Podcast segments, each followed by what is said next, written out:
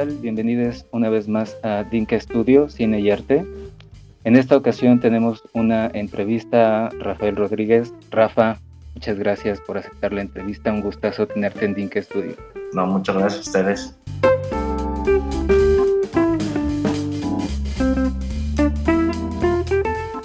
Gracias por la invitación.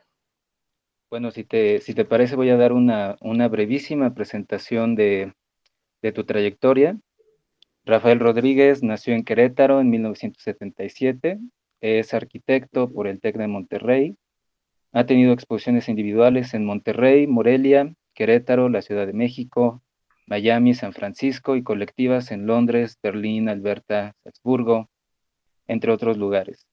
En 2006 obtiene el segundo premio del BP Portrait Award de la National Portrait Gallery de Londres y en 2008 vuelve a ser seleccionado en este concurso. Ha sido miembro de la beca del FONCA en la rama de pintura en jóvenes creadores. Ha estado seleccionado en la Bienal de Pintura Rufino Tamayo y es un artista, un absoluto referente para muchos de nosotros en la figuración contemporánea. Eh, me, gustaría, me gustaría empezar eh, preguntarte justamente, ya, ya que mencioné que tienes esta formación de arquitecto. Sí. ¿Cómo fueron estos primeros años pintando? O sea, ¿cómo llegaste a la pintura?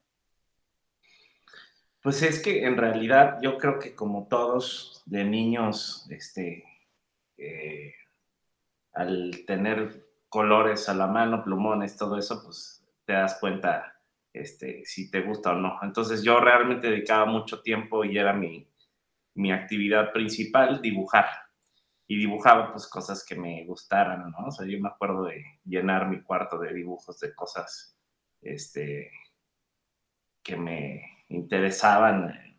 Hacía dibujos de hamburguesas y de hot dogs y de cosas así muy raras que ahorita me encantaría tener, pero pues todo eso, pues quién sabe dónde quedó. Pero bueno, pues al final nunca tuve una formación en mi casa de pintura. O sea, para eso voy, ¿no? O sea, siempre ha sido todo muy intuitivo, todo muy de juego, etc.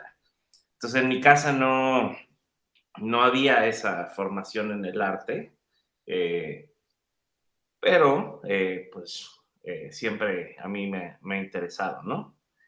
Y ahora que mencionas lo de la arquitectura, pues fue una salida también medio forzada, porque al terminar preparatoria sí pensé en la posibilidad de meterme en una escuela de arte y, y creo que esa no era una opción ahí en la familia, ¿no? O sea, convencer a mi papá sobre todo de que me quería ir o a la Esmeralda o a ver a dónde me iba, este, pues no era opción. Entonces entré a la carrera de arquitectura un poco por estrategia, como por decir, bueno, voy a hacer un semestre para demostrar que, que no me gustó y ya que me den chance, ¿no? Pero pues sí me gustó. Y al final no me arrepiento, digo, a la arquitectura no dejan de ser eh, artes plásticas, ¿no? Yo a la carrera le debo eh, sobre todo, más allá de la formación, el haber conocido a personas increíbles, algunos maestros y sobre todo algunos compañeros que se volvieron amigos muy entrañables que hasta la fecha los eh, tenemos contacto y que entrado a la Escuela de Artes Plásticas. Eh, incluso no estoy tan seguro de las escuelas de artes plásticas. Eh, eh, no sé, o sea, no tengo esa experiencia, pero sí siento que pues, probablemente yo me iría por la libre, que es un poco lo que hice, ¿no? Este, terminé la carrera de arquitectura, entregué el título ahí en la casa y me puse a pintar. Básicamente eso fue, ¿no?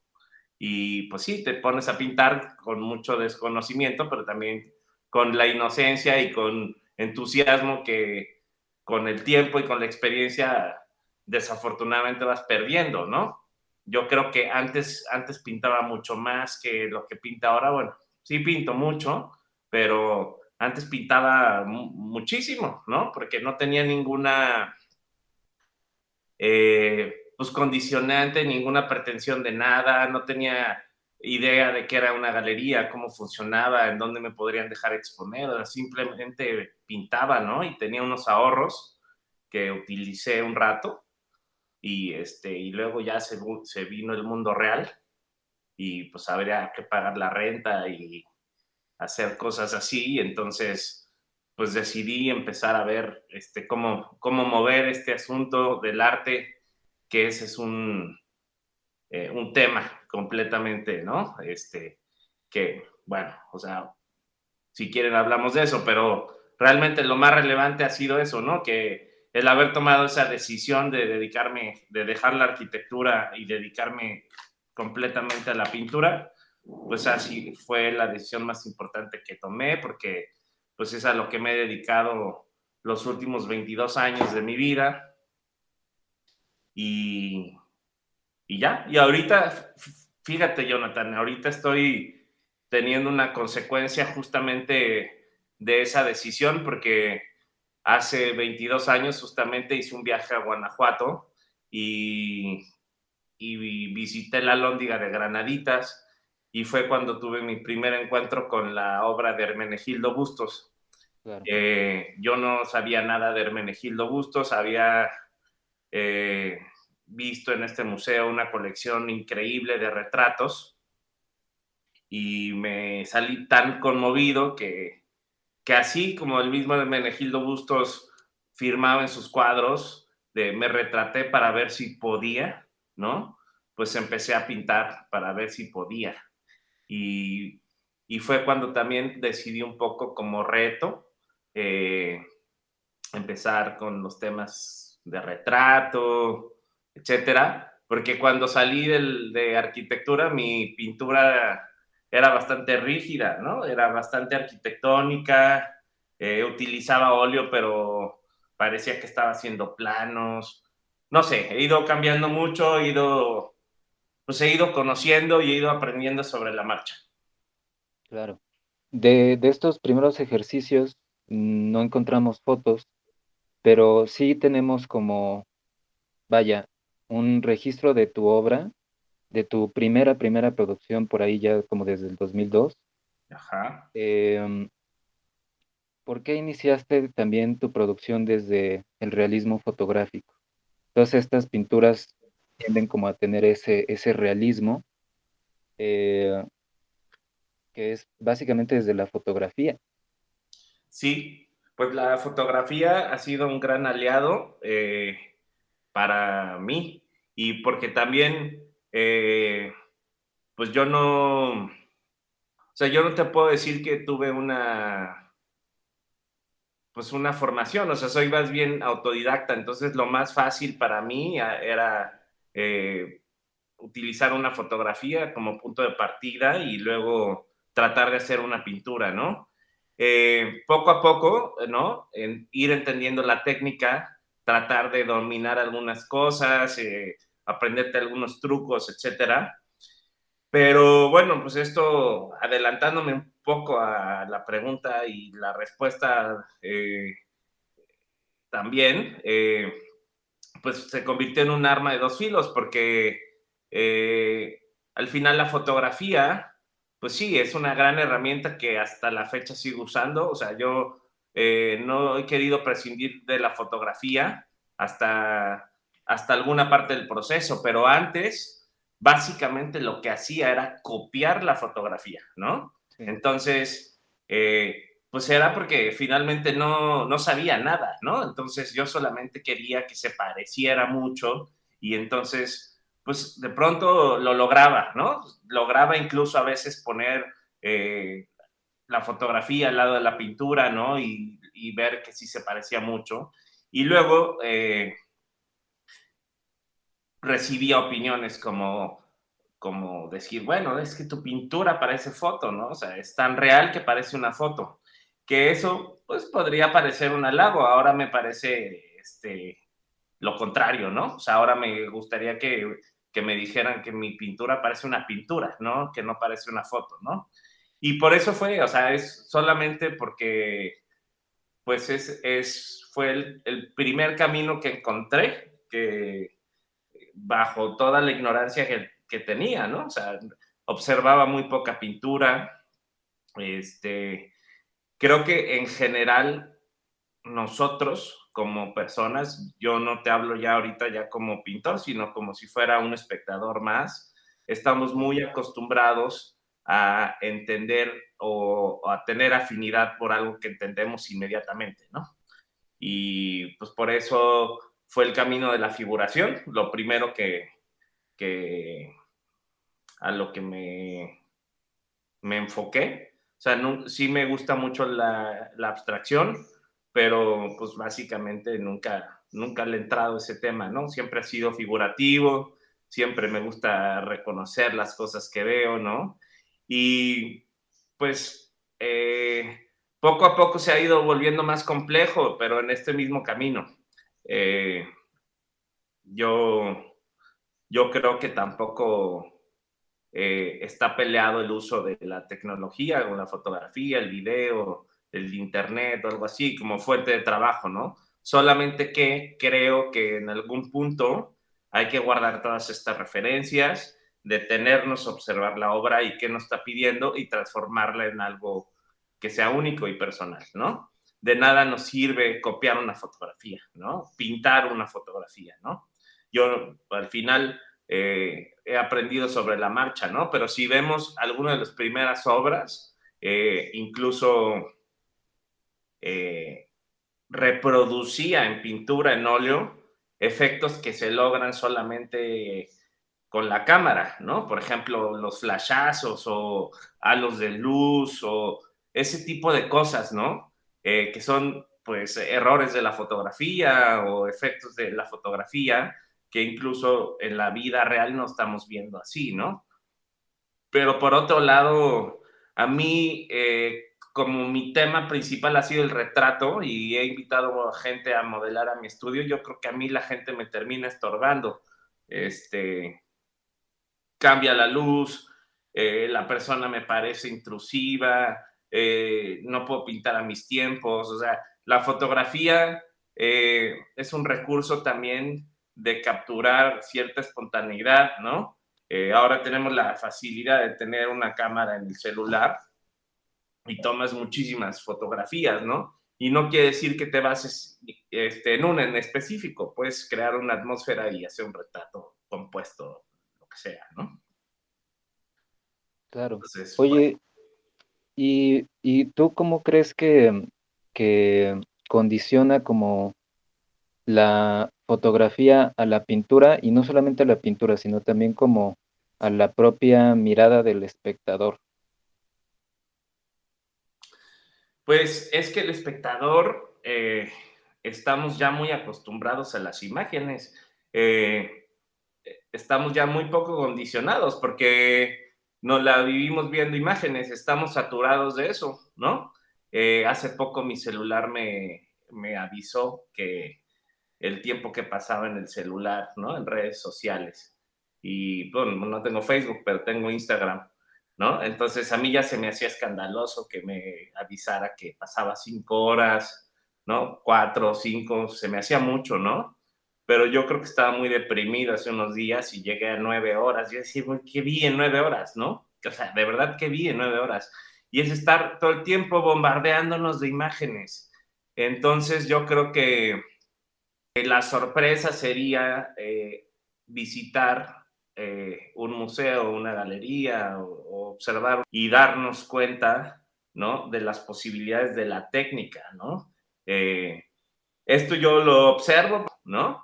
pero si tú no eres pintor, eh, pues lo primero que vas a ver, o sea, básicamente es, eh, o sea, la salida fácil es, ¿lo reconozco o no? ¿No? Y si lo reconozco, probablemente lo identifico con lo bello, ¿no? Y es absurdo porque tampoco estás cuestionándote ni la historia detrás, ni, ni, la técnica, ni el momento histórico en el que se produjo, ni la vida del artista, ¿no? tú lo ves así, lo reconoces y ya, ¿no? Y entonces es una manera, pues sí, a lo mejor certera de ver las cosas, pero también muy pobre, ¿no? Hay que tratar de empezar a educar el ojo y empezar a tratar de, entender la pintura. Y para eso, eh, pues existe la historia del arte, eh, existe eh, pues el contexto en el que se produjo, la vida del artista, eh, etcétera, infinidad de cosas. Entonces, bueno, pues la fotografía está implícita. Eh, yo creo que conozco mucha gente que trabaja de esta manera y no por eso su obra se demerita, ¿no? Yo envidio mucho también a la gente que, que, que no lo hace así, ¿no? O sea, obviamente uno de mis pintores eh, que han sido así un gran referente y, y por supuesto así admiro muchísimo, pues fue Lucian Freud, ¿no? Y pues Lucian Freud, al contrario de usar una fotografía, nunca las usó, ¿no? Y se daba el lujo de tener a gente modelando en su estudio por meses, ¿no? Eh, y eran, pues digo, personas a lo mejor muy, muy cercanas, sus vecinos, sus hijos, etcétera, pero por meses, ¿no? Entonces, es algo que probablemente yo no podría hacer, ¿no? Pero por otro lado, en contraste y, que tenga que ver mucho también con la pintura de Francis, digo, de, de Lucian Freud, pues está por el otro, la otra cara de la moneda, que es Francis Bacon, ¿no? Que nunca en la vida este, permitió ni siquiera que lo vieran pintar, ¿no? Utilizaba la fotografía que él mismo tomaba o tomaba de periódicos o de libros o mandaba fotografiar a la gente, ¿no? Con algún fotógrafo amigo, profesional, lo que sea, pero él usó siempre la fotografía. Entonces, por eso no le veo ningún problema. Y, de esta, em, digamos, de este bombardeo de imágenes, ahorita que mencionas a Bacon, no sé si te interesa hacer después como una recuperación de todas estas imágenes eh, o un rastreo, digamos, como una especie de arqueología de la propia imagen, ya sea de estas referencias que nos mencionas del Internet, de revistas, de libros, eh, de tú tomar tus propias referencias, es decir, o sea, ¿qué le exiges o qué buscas en una fotografía o en un conjunto de imágenes para ser pintadas y que eso puedan construir pues una propuesta pictórica? Pues mira, recientemente eh, tuve una especie de, pues como de crisis, vamos a decirlo así, en donde creo que me sentía muy inconforme con, con lo que estaba pintando o incluso no estaba pintando, ¿no? Y creo que esto tenía que ver un poco por eh, pues cierto agotamiento. O sea, yo, eh, vamos a decirlo así, como recapitulando, como tú dices, ¿no? Al principio pues era solamente empezar a conocer la técnica, ¿no? Pero después realmente eh, me involucré muchísimo en el contenido que es, creo que lo más relevante de lo que podemos hablar, ¿no? Más allá de técnica, o sea, o sea, el chiste es saber qué es lo que ocurre dentro de la pintura, ¿no? ¿Qué es lo que se te queda de una pintura? ¿Qué es lo que sucede? ¿Qué, qué sucede en ti? O sea, cuando, cuando estás frente a una pintura, ¿no? Entonces, el contenido para mí se volvió lo más importante y en esa búsqueda eh, creo que eh, llegué a temas muy personales, eh, muy autobiográficos y, también eh, de mucho involucramiento con la gente que, pintaba, ¿no? De alguna manera trataba como de entender sus vidas o de imaginarme que ocultaban algo y yo tratar de revelar cierto misterio, ¿no? Por ahí se usa este término de la condición humana, ¿no? Eh, mi sobrino me regaña porque dice que es un término espantoso porque suena enfermedad, pero sí suena un poco enfermedad, pero más bien siempre traté de buscar eh, la respuesta eh, a, esto, a saber en qué consiste lo humano, ¿no? De, y qué, en qué consiste lo humano de las personas con las que convivo o de mí mismo, ¿no? Pero volviendo a esto, ¿no? llegué a un momento en donde me saturé eh, de la responsabilidad de tener una historia detrás de cada cuadro tan personal, tan autobiográfica, tan, no lo sé, ¿no? Incluso hasta triste, porque parecía que yo pintaba puras cosas tristes, ¿no? Entonces en algún momento decidí eh, eh, utilizar fotografías que no había tomado yo, gente desconocida, eh, y empecé a, porque tengo un archivo muy grande de fotos que fui salvando, ¿no? O sea, cuando existía Tumblr, o no sé si todavía existe, pero yo guardaba y guardaba imágenes y yo no sabía si me iban a servir o no, pero al final se te quedan como en la mente, ¿no? Pero se hace una estética también del Internet, o sea, se vuelve una especie de moda. Y yo no sé si todas esas imágenes me iban a servir algún día o no, pero un día decidí que iba a revisar ese archivo y iba a tratar de hacer algo, ¿no? Y creo que sí logré algo. Eh, creo que logré sobre todo una exploración eh, técnica.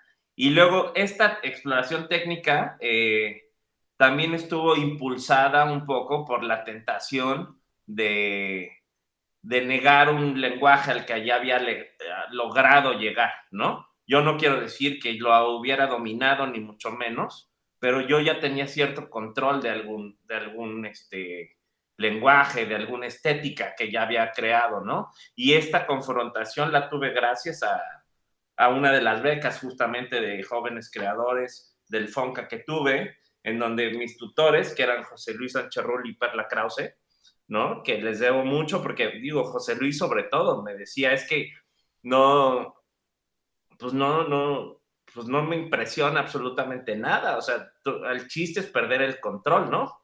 Entonces cambia tus formatos, haz dibujos, ¿no? Este, explota tu neurosis, ¿dónde está, no? O sea, yo veía a José Luis este, todo el tiempo una libreta dibujando, ¿no? Yo no hago eso, ¿no? Yo casi siempre que me siento, o sea, todo es muy metódico conmigo, ¿no? Y hay gente que explota y que todo el tiempo está haciendo cosas, ¿no? Entonces, el haberme liberado un poco de esto y tener un archivo de imágenes me dio la libertad, uno, de quitarme esa responsabilidad de, de la figura a quien voy a retratar. Dos, explorar técnicamente cosas que no me había animado, ¿no? Es decir, manchar, eh, mutar las caras, este, utilizar una paleta de colores que no me hubiera animado, utilizar fotografías en blanco y negro y yo decidir el color, eh, armar composiciones, ¿no? Con estas fotografías, de pronto hacía algún collage y entonces eso se transformaba en otra cosa, ¿no? Y está muy de moda eso, bueno, no, no es que esté de moda, pero todo mundo usa estas palabras de apropiación, reinterpretación, reciclaje, re todo, ¿no? Y entonces, pues me pasé un periodo así y era un periodo también de mi vida medio raro y pues digo, al final pintaba, ¿no? Pero yo puedo decirte que de este periodo, este, de lo único que, bueno, no, no de lo único, pero sí de uno de los resultados que me gustó mucho fue una exposición que se llamaba El tiempo amargo de mi vida inútil, ¿no? Que resultó también así con un proyecto sobre un hospital abandonado, en donde pues al final utilicé solamente este, fotografías encontradas. Y, y creo que los resultados me ese asunto lo, lo exploré y y ahora, pues no paradójicamente, pero estoy regresando justamente a, a invitar gente a mi estudio, a reconciliarme con, con cierta técnica eh, enfocada en muchísimo detalle, eh, a las manchas. No lo sé, ¿no? O sea, creo que tengo esa experiencia, no me arrepiento, ¿no? Este, echar a perder mucho, ¿no? incluso tengo la tentación siempre, ¿no? De, de, regresar y de ir y venir, ¿no? A mí también luego me parece una desgracia este, no poder tener libertad, ¿no? Y, encasillarte en algo, ¿no? Eh, decir que eres botero y que, pues si no haces gordos, entonces no eres botero, pues me parece una desgracia, ¿no? Aunque, pues, monetariamente, pues sí te conviene hacer gordos, ¿no? pero yo creo que pues hay que hacer lo que a uno le, le, brote, entonces lo que a uno le emocione. Rafa, eh, ahorita tocaste como un punto que yo quería abarcarlo hasta el final, pero que me parece muy importante como seguir en este mood, el año pasado hiciste la, la exposición Camino de Chinos en el Museo de Arte Contemporáneo de Querétaro. Sí. Y me sorprendió mucho que eh, el pretexto pictórico, por decirlo de alguna manera, haya sido que estabas decorando pasteles. Sí. Eh, o sea, fue como un motivo muy sencillo, pero fue una gran lección como entender que un pretexto muy sencillo puede funcionar para detonar toda una exploración plástica. La pregunta sería un poco, o sea, ¿en qué momento es necesario replantearse la pintura? Pues ahí fue un lujo, o sea, fue un lujo que me pude dar y que agradezco mucho que me hayan invitado a un museo, porque el curador, que es el director del museo, eh, confió plenamente en mí. Yo, o sea, él jamás vino a mi estudio, a, bueno, sí vino un par de veces, platicamos, vio mis, o sea, conoce mi obra, ¿no? Pero me refiero, jamás me puso una condicionante. entonces yo prácticamente trabajé en mi estudio en un experimento que yo no sabía en qué iba a resultar. Sin embargo, me pude dar el lujo de exhibirlo en un espacio importante, que es un espacio público, que es un museo, ¿no? y que tomaba el riesgo de mostrar algo que parecía que no era mío, ¿no? O sea, y eso de que no era mío, me cae muy mal que lo, que lo digan, pero básicamente ese es el comentario que siempre se hace. Es como, ah, pues claro, quieres ir a ver una película de, no sé, de reigadas, pues ya sabes cómo qué esperar, ¿no? Y luego de pronto te salen con una sorpresa que se vuelve casi abstracta o algo así, entonces y este fue un lujo. Y, creo que también tenía que ver con muchísimas ganas de violentar mi obra y de utilizar el, el óleo de otra manera que nunca lo, lo había utilizado. Entonces, eh, pues para mí esto fue un pretexto. Yo estaba en una relación ahí que se estaba eh, acabando, ¿no? Y tenía muchísimo que ver con, los pasteles, ¿no? Justamente, pues tenía que ver con una pastelería, Ah, entonces, de eso se trató. Yo eh, me inventé el pretexto de hacer una especie de serie que pareciera una fiesta a la que todo el mundo estaba invitado y que prácticamente se arruinó y que nadie llegó. Entonces, todas las figuras yo las, las trabajé de cierta manera muy realistas,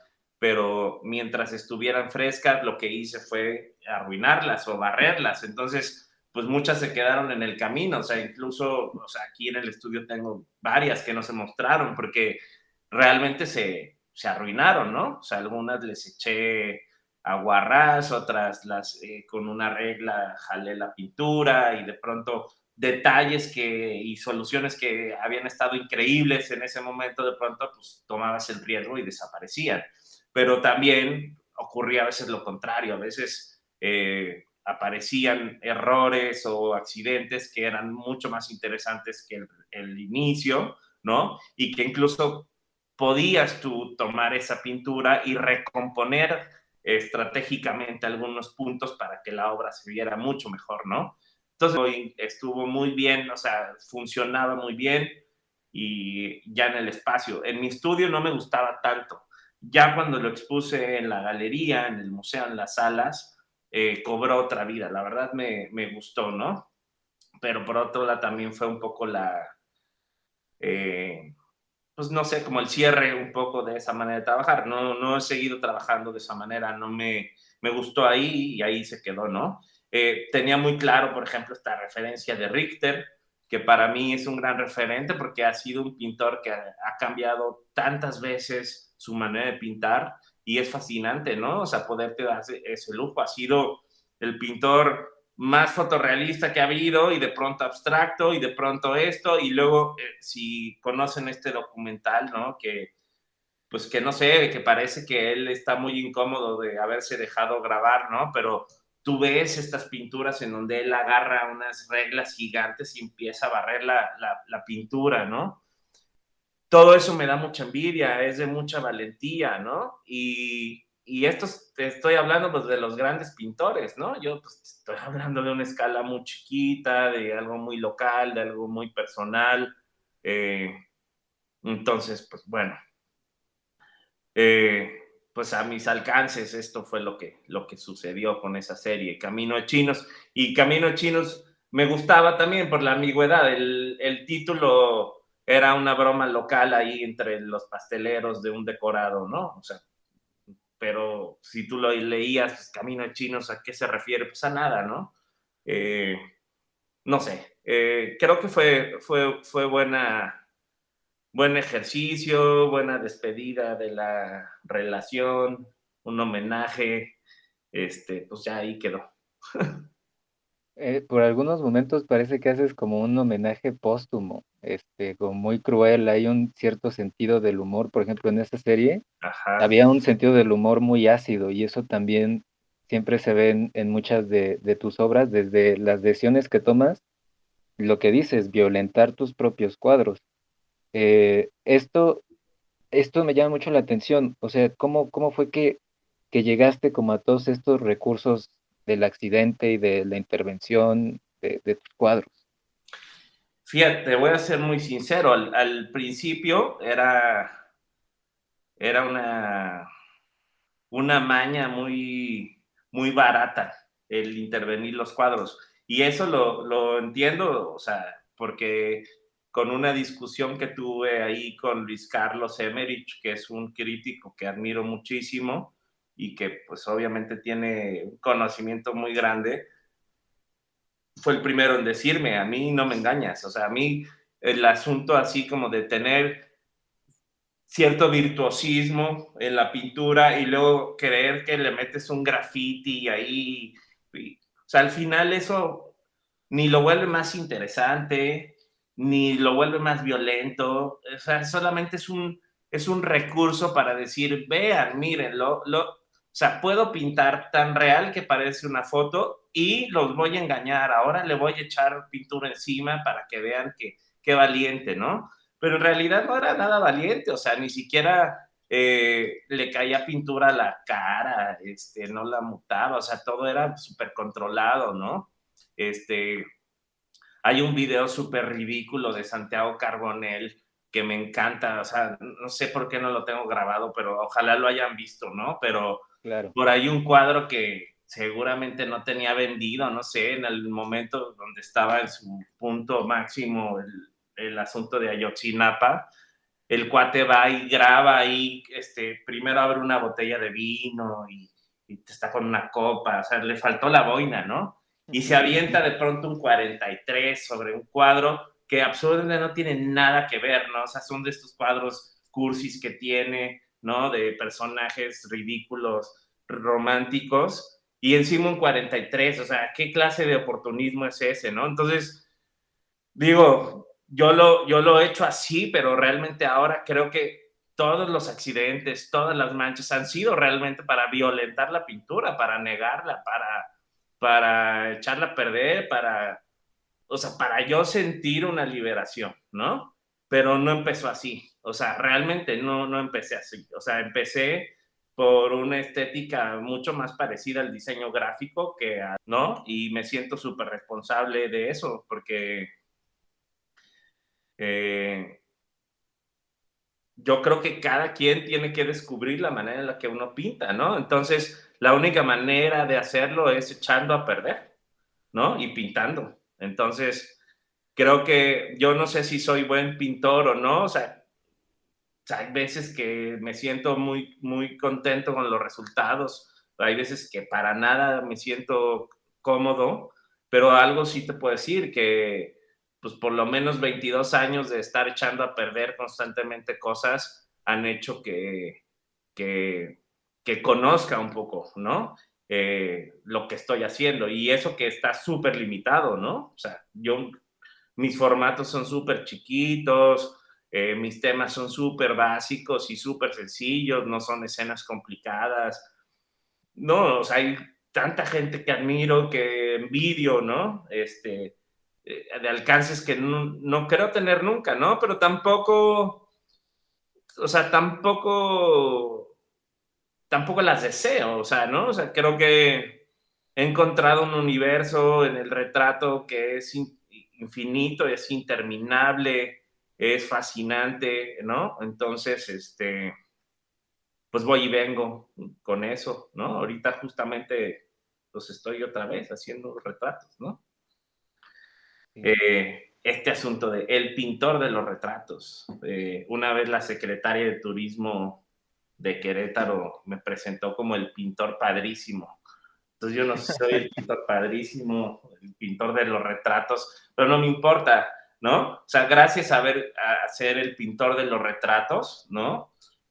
Si quieres muy underground o lo que sea, pero ahorita surgió la oportunidad de estar eh, planeando una exposición al lado de obras de Hermenegildo Bustos. Eso sí, de verdad, se transformó en un verdadero homenaje y es una emoción muy grande la que tengo ahorita, lo que está sucediendo, ¿no? Estamos planeando esta exposición en tres sedes, en Guanajuato, este, en la Londi de Granaditas, en el Museo del Pueblo y en la casa, eh, bueno, no es la casa de Hermenegildo Bustos, pero sí es en la misma calle, y, eh, es en el Museo de Hermenegildo Bustos, en donde justamente antier inauguraron una, una muestra increíble curada por Gutiérrez Aceves, que es un gran conocedor del tema y un gran conocedor y coleccionista de, de, Hermenegildo.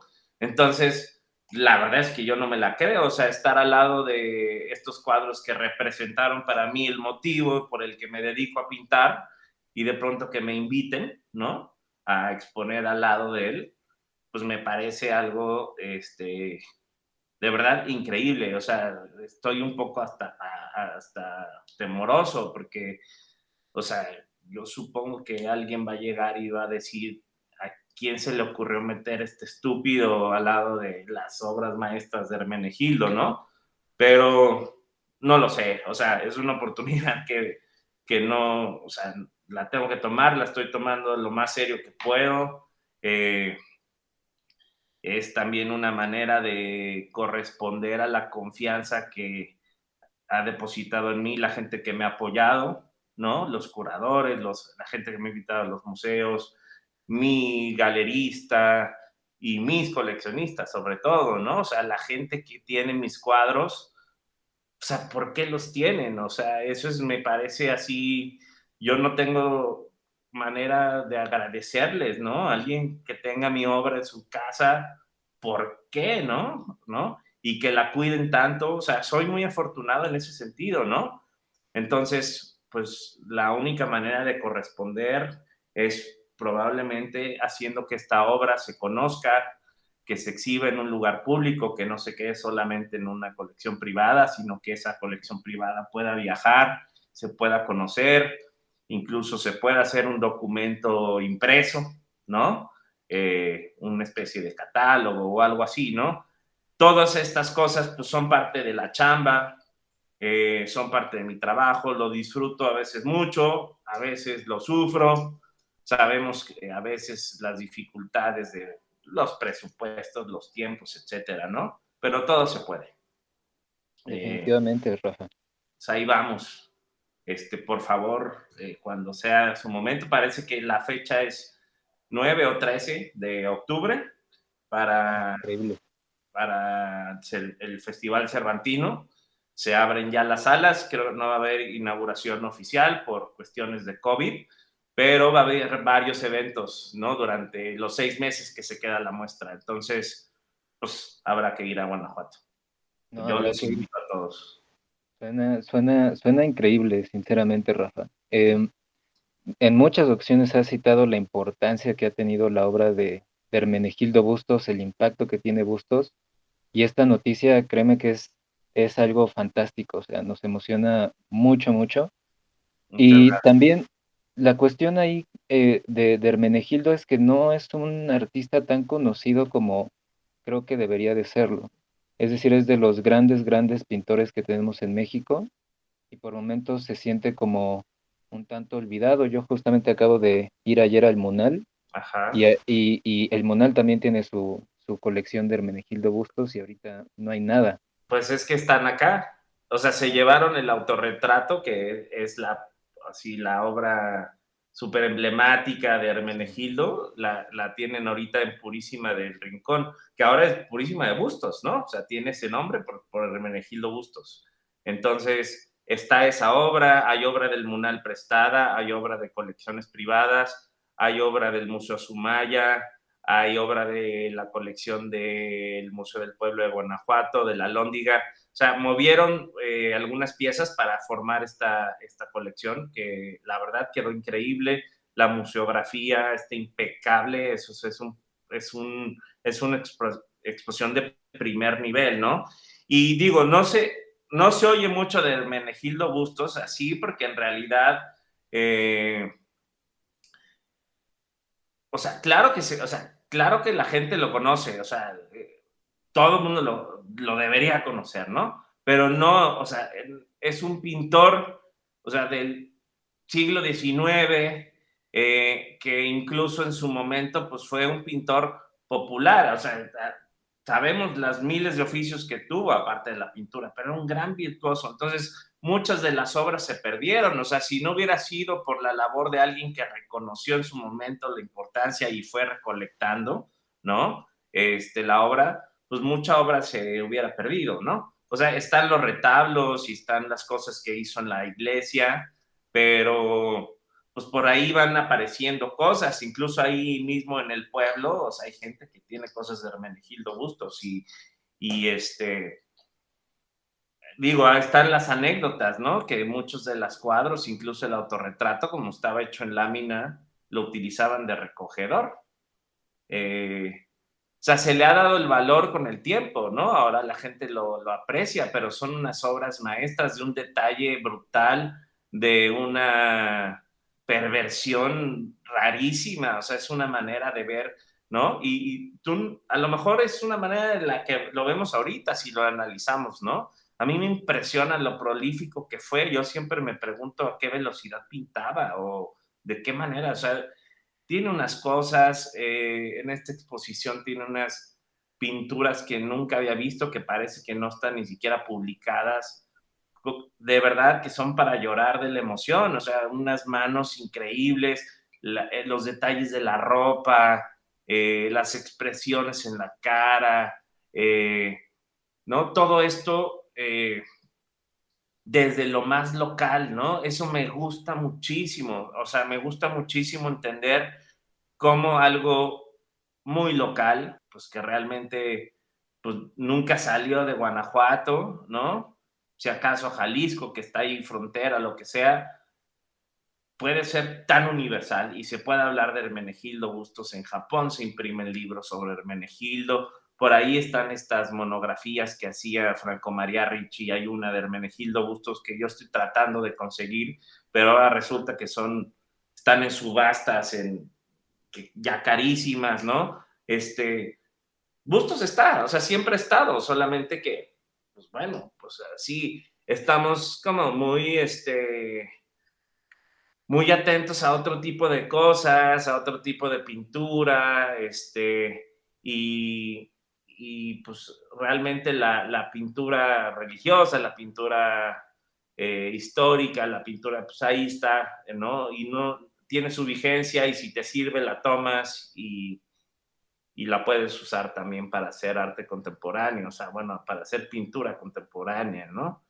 Este, no está peleado. Yo nunca, yo nunca he tenido ese problema ni nunca me he sentido excluido por ser pintor para estar dentro de circuitos del arte contemporáneo. ¿No? Esa, esa siempre ha sido una queja, como que parece que la gente dice, ay, los pintores están fuera de moda, la pintura, ¿no? Y, y ahorita, bueno, parece que, que regresó la pintura como algo muy importante, pero para mí nunca se ha ido, ¿no? O sea, para mí la pintura es, pues lo mejor que existe, ¿no? Bueno. Justamente hablábamos con, con Gonzalo García. Ajá. Eh, que no es que haya un retorno de la pintura, sino que está tomando posición o posiciones que antes no tenía en ciertos museos. Por ejemplo, todo lo que, lo que se dio con la exposición de otros mundos en el Museo Tamayo, eh, en esta exposición de arte contemporáneo en el Jumex, arte contemporáneo mexicano en el Jumex, donde está exponiendo Ana Segovia, que todas estas como cuestiones afortunadamente están tumbando este, este como prejuicio que se tiene de que la pintura no es contemporánea. Claro, pero mira, también hay discursos, o sea, digo, ahorita mencionas a Ana Segovia, a mí no me, o sea, me, me interesa a lo mejor el contenido, pero el resultado no me, no me emociona para nada. Hay cierta estética también ahí medio riesgosa, como que, mira, parecería que, que hay dos vertientes, ¿no? Como la vertiente muy académica y muy virtuosa, ¿no? O la vertiente que trata como de sí ser pintura, pero que no parezca pintura, ¿no? Hace, hace muchos años, eh, bueno, hace algunos años, la Bienal Tamayo parecía que tenía una tendencia a hacer una bienal de pintura, pero en donde los premios o, las, o la selección era lo que menos pareciera pintura o que fuera lo más conceptual o lo más intelectualizado, ¿no? Entonces había obras de Emilio Chapela, se trataba, ¿no? Como de hacer una, no sé, un diseño gráfico en donde delimitaba el porcentaje de los colores que tenían los logotipos de marcas capitalistas, ¿no? Eso llevado un lienzo al óleo. Ok, ¿no? O sea, pues sí, es pintura, pero pues es arte conceptual, ¿no? O Gabriel de la Mora, ¿no? De pronto trabajando con unos ciegos y de pronto cubriendo con un plástico negro la pintura de esta, ¿no? Entonces parecía esta negación, ¿no? Cuando a lo mejor en unas ediciones anteriores los premios los había ganado Manuel Matar o Daniel Lezama, ¿no? O sea, otro tipo de disciplina, ¿no? Yo no digo que una cosa sea mejor que otra, ¿no? Pero parecía que no había un acuerdo, ¿no? Entonces, yo más bien creo que hay buena y mala pintura, ¿no? Pero la pintura siempre ha estado ahí, o sea, siempre ha estado ahí. Ahora, se le da espacio a cualquier propuesta, lo que sea, pues bienvenido, o sea, la, vemos, ¿no? Eh, ¿Qué te diré al respecto? O sea, eh, no sé, yo tampoco, o sea, yo soy parte de la colección Milenio, por ejemplo, ¿no? Eh, y a mí Abelina Lesper me parece espantosa, ¿no? Y obviamente cuando me invitó a la colección, digo, ah, voy a parecer muy mal agradecido, pero al contrario, ¿no? O sea, me dio la oportunidad, o sea, por mucho que detestes al personaje, ¿no? Te están dando la oportunidad de hablar de tu obra y de poner, o sea, en realidad, lo, o sea, te están reconociendo tu trabajo, ¿no? Pero al final, ¿no? Se, se está transformando en una colección, ¿no? Llena de cosas también súper defectuosas, llenas de falta de contenido, ¿no? Que parece que la salida fácil ahí es como el virtuosismo, o que parezca, no sé, o sea, no sé, a mí lo que más me importa es el contenido. Ya después cómo lo vas a pintar, no lo sé, ¿no? No sé qué, resulte. Entonces, híjole, no, no, no, no estoy de acuerdo. A mí me gusta, muy, o sea, muchas manifestaciones del arte. Yo no estoy peleado con, con nada, ¿no? Me gusta mucho. O sea, el asunto ahí ridículo que tiene Abelina, o sea, yo le doy otro pastelazo. O sea, me encantó cuando le dieron el pastelazo porque, se pone, no sé, qué mal hablar de ella, pero ese es otro ejemplo, o sea, ese es un contraste. O sea, tú hablabas de la Bienal Tamayo o de la exposición Otros Mundos, ¿no? Pero yo te hablo también de la contraparte, ¿no? Que parece que tiene un público súper cautivo, ¿no? Y que el personaje esté muy inteligentemente, ¿no? Aboga a, decir, oye, nos han visto la cara por años. Esto es el arte, que es el oficio, ¿no? No, tampoco, ¿no? Hay cosas espantosas en la colección. Probablemente también la mía está horrible, ¿no? Pero no lo sé, ¿no? Hay buen y mal arte. Y, hay un montón de, riesgos en ese discurso, o sea, es, un discurso peligrosísimo para, para todo el, tipo de, arte, el discurso de, Avelina. Pero si quieres, no, no hablemos de, cosas tristes. Eh, y, ahorita mencionaste una cosa muy, muy interesante cuando hablábamos de bustos, de, de este disfrute que tienes como por el detalle. Y siento yo que tú tienes como un gran disfrute por observar y por ver. Inclusive en algunos puntos parece que tienes como una mirada tan aguda que desentraña demasiadas cosas que pueden ser también incluso pues peligrosas, incluso hasta pueden ser temáticamente peligrosas para ti, pero no, no sé cómo, cómo, cómo abordes esta cuestión de la mirada en general. Pues mira, hace muchos años eh, vi un video de una fotógrafa aquí que entrevistaba a una chava de aquí local, que era mi vecina, incluso nos volvimos amigos. Eh, pero el video era muy revelador porque yo de esta chava pues no conocía nada y de pronto en una exposición veo una entrevista en donde están hablando sobre las cicatrices que tenía en los brazos, ¿no?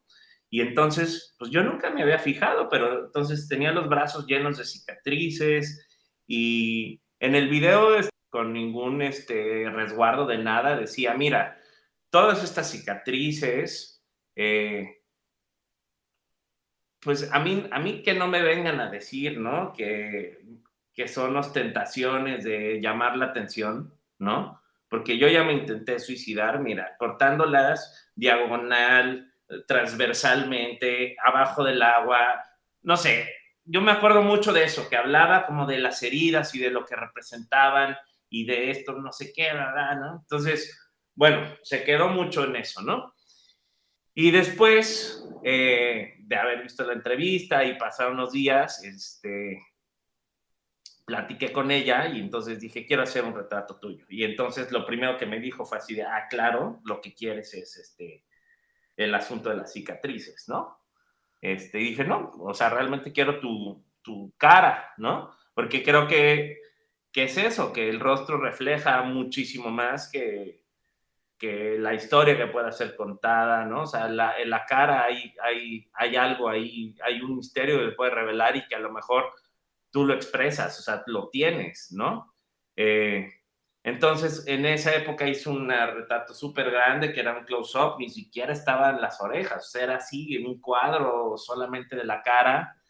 Y pues resultó en un ejercicio bastante intenso, ¿no? Y ok, yo nunca conté la historia, o sea, yo, la historia está contada en un video que yo había visto, o sea, este personaje, otra vez, lo no sé, lo elegí otra vez, pero pues resultó seleccionado en la Bienal FEMSA, ¿no? Que, pues que la Bienal FEMSA, por ejemplo, pues es así como, eh, pues un premio también, o sea, en esa época, en ese año en donde quedó seleccionado, incluso quedó parte de la colección, lo adquirió la colección FEMSA, ganó una mención, este, o sea, el primer premio se lo llevó una instalación increíble, ¿no? O sea, era un tipo que hizo una recreación de una cocina como de los 50 en Monterrey, estaba increíble, ¿no? pero para, para mí representaba también una especie de orgullo, de reconocimiento, ¿no? El que mi pintura entrara dentro de ese contexto, ¿no? Eh, eh, no sé, he tenido esa, esa, esa suerte. Eh, creo que funciona, o sea, creo que no, nunca he estado peleado con eso, ¿no? Este, no sé por qué la gente estuvo tan enojada con, con la exclusión de la pintura. Yo creo que nunca se excluyó la pintura. O sea, ojalá se excluyera la mala pintura, ¿verdad? Pero bueno, ¿quién lo decide también, no? Exacto. Entramos en otra discusión de quién decide qué es buena pintura y qué no. Claro. Este. Sí, pues básicamente eh, eso es ir aprendiendo sobre la marcha, ¿no? Eh, hay cosas que creo que me han ido dando seguridad y, y no debería de ser, o sea, al final tú deberías crear tus cosas si te nacen sin que te importe el, el reconocimiento, ¿no? Pero creo que también ha sido un gran aliciente, en mi caso, ¿no? la manera en la que he tratado de llevar cierta trayectoria, cierta carrera, ha sido también eh, confrontando mi obra eh, en, en, algunas bienales o en algunas convocatorias como las becas del FONCA, ¿no? Yo creo que esas experiencias han sido para mí súper enriquecedoras. El FONCA ha sido importantísimo para mí, o sea, a mí cuando... Eh, o sea, tuve jóvenes creadores en dos ocasiones, he estado en el sistema nacional, ¿no? Todo eso significan eh, no solo el reconocimiento, sino también eh, la libertad de poder tomar un respiro, ¿no? De, o sea, tomar un respiro de hacer una pausa y poderte dedicar a un proyecto que siempre has querido desarrollar y que probablemente no has tenido tiempo o probablemente es tan arriesgado que que te da miedo saber que no vas a poder pagar tu renta eh, del estudio, no lo sé, ¿no? De pronto decir, bueno, alguien confía en ti, entonces trabaja, ¿no? Y luego también lo que me ha sucedido es poder confrontar esa, esa manera de trabajar con la manera de trabajar de otros compañeros o de mis tutores, ¿no? Fue como una manera de ir a la escuela, ¿no?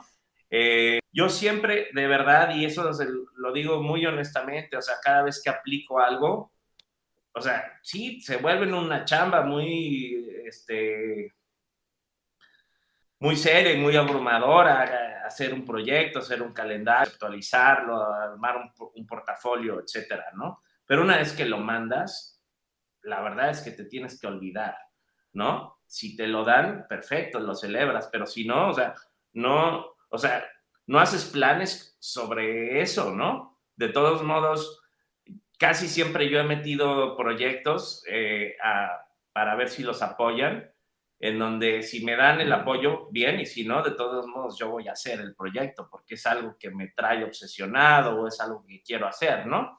Entonces, creo que he trabajado de esa manera y esos, esas, esos alicientes han sido eh, parte muy importante para mí, este, como, como una persona en la que no, o sea, pues yo nunca he tenido un contacto con el, con el arte, o sea, mi formación nunca fue de artista, ni en la casa, ni nada, ¿no? Entonces, pues esa fue, esa ha sido mi manera de, de entrarle, ¿no?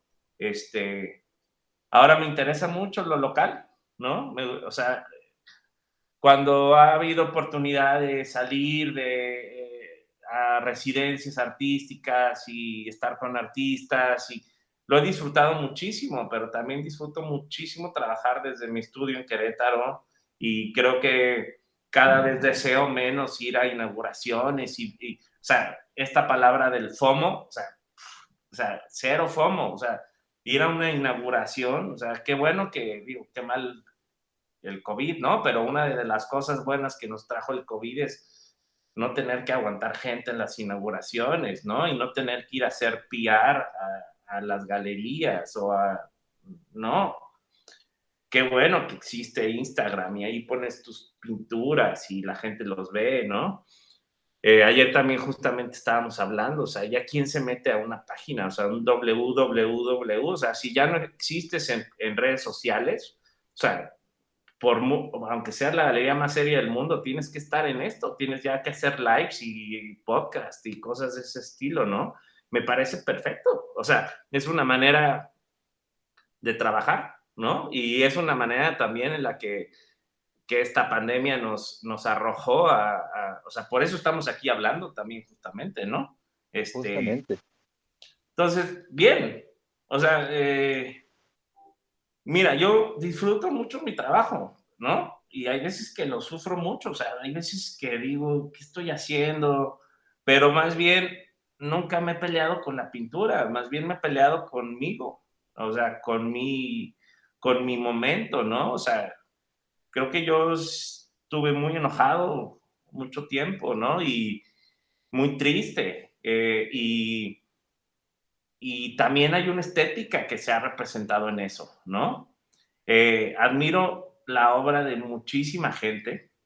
Eh, cuando he tenido oportunidad de acercarme a estas personas, eh, lo hago para aprender, ¿no? Entonces, eh, a lo que voy con esto es que pues muchas veces, pues no tenemos nosotros la respuesta o el ánimo o algo así, pero pues están los libros, están las películas, están grandes fuentes de inspiración de otros artistas, ¿no?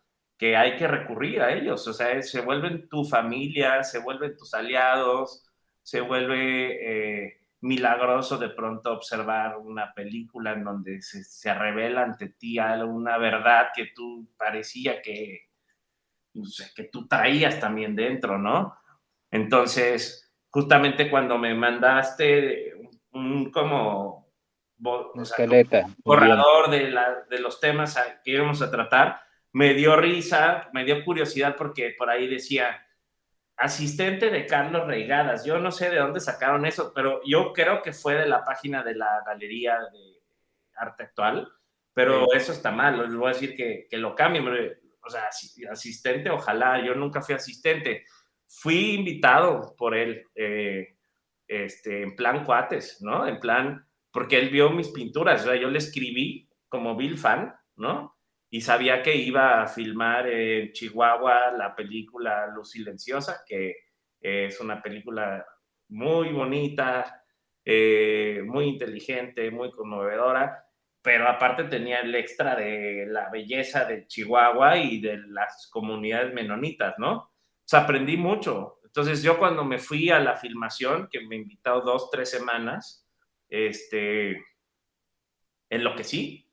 O sea, yo yo quería dejar la pintura y dedicarme al cine, ¿no? Y ver la manera de trabajar y la energía que trabaja un cineasta de la, de la altura de Carlos Regadas es súper emocionante, ¿no?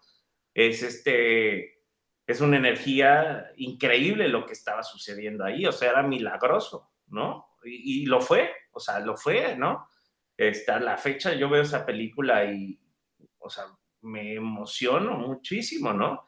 Y luego ese viaje fue fantástico porque también, o sea, yo ya me iba a regresar de Chihuahua y este, y por ahí me habla Gabriel, mi amigo, y me dice, oye, está Teresa Margolles, este, o sea, yo estaba en Cuauhtémoc, ¿no? que es la zona menonita y donde está el campo y las manzanas, etcétera, pero, pero Teresa estaba en Ciudad Juárez, entonces agarré mi coche, que pues yo iba en coche y me fui a Ciudad Juárez y estuve con Teresa Margolles también trabajando, ¿no? Entonces fue un contraste, ¿no? De dos personalidades súper admirables, ¿no? Este, ahora sí que como dijo Niurka, son mis amigos personales y voy a todas las fiestas, no sé qué dijo, pues me da súper orgullo, ¿no? El poder haberlo de, y que sean mis amigos o, o, o, o que me hayan dado chance de ver cómo trabajan, ¿no? Entonces por eso por eso se te recargan las pilas, o sea, siempre hay algo, ¿no? Este, o sea, hay veces que te petrifica, porque luego dices, estos artistas son tan avasalladores, ¿no? Tienen su vida completamente dedicada a esto, o sea, no hay otra, son obsesivos, son, están dedicados a esa su vida, o sea, Teresa Margolles vive las 24 horas conmovida por, por sus temas, ¿no? Este, sin estar haciendo estrategias de nada, ni, o ella vive, punto, ¿no? Y entonces luego uno se queda pensando si uno es tonto o, o carente de curiosidad, o, le falta talento, o es flojo, o es limitado, ¿no?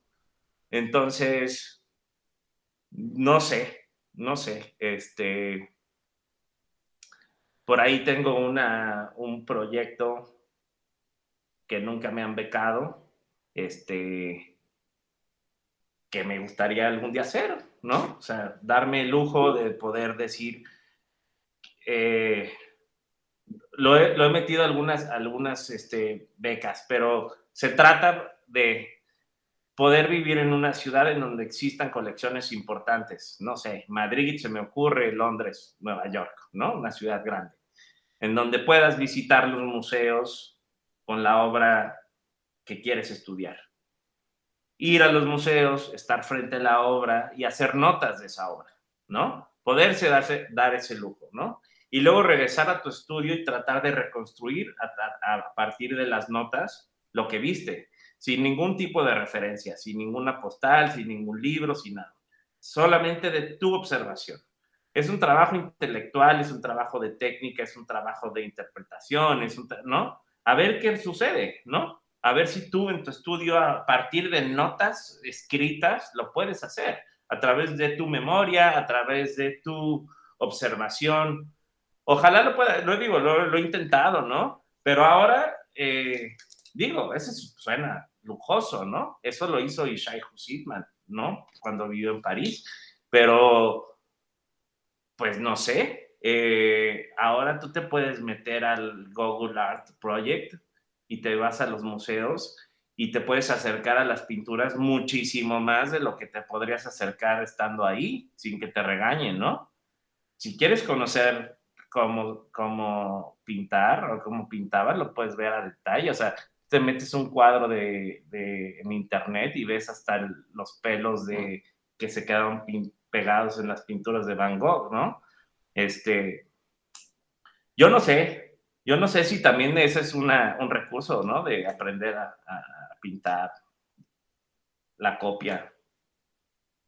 ¿Por qué no? Copiar y copiar y copiar, este, y luego encontrar tu camino y luego encontrar qué decir. Claro. O sea, saber qué decir me gusta mucho el ejemplo de Luis Bourgeois, ¿no? Eh, que pues aparte fue muy prolífica y luego vivió muchísimo tiempo, pero ella decía que pues que solamente tienes que contar tu historia para ser una persona interesante, ¿no? O sea, y ella dedicó, o sea, y tenía esta frase que decía, bueno, pues para poder exorcizar tus demonios, pues lo cuentas y luego lo olvidas, ¿no?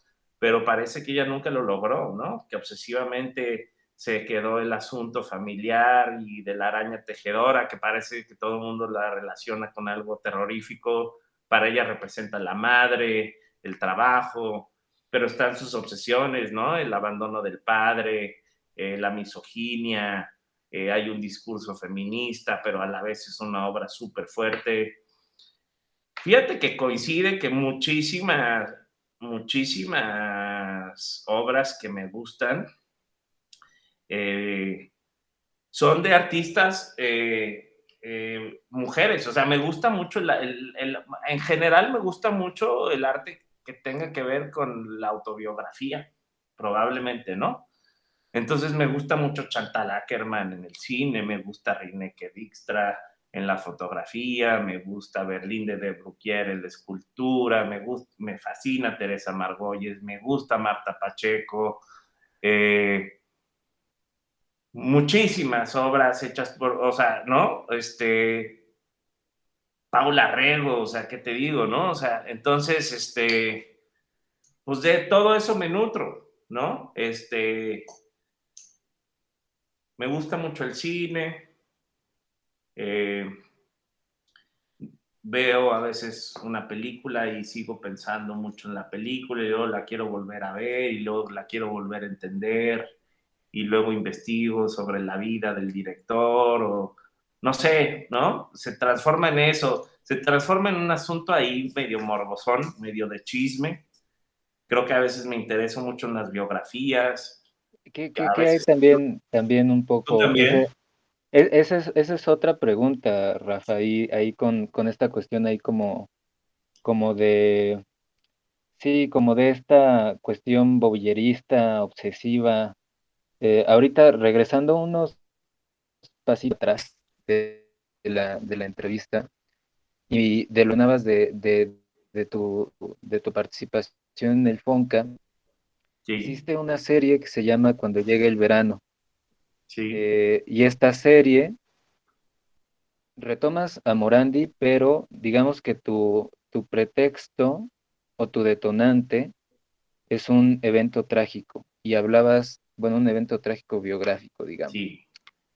Y, hablas también mucho como de, toda esta cuestión de la intensidad, o sea, que de, la intensidad biográfica y autobiográfica. Em, ¿Cómo, cómo, cómo, cómo afecta eso a tus, a tus condiciones en general de la pintura? ¿A cómo pintas? ¿A cómo trabajas?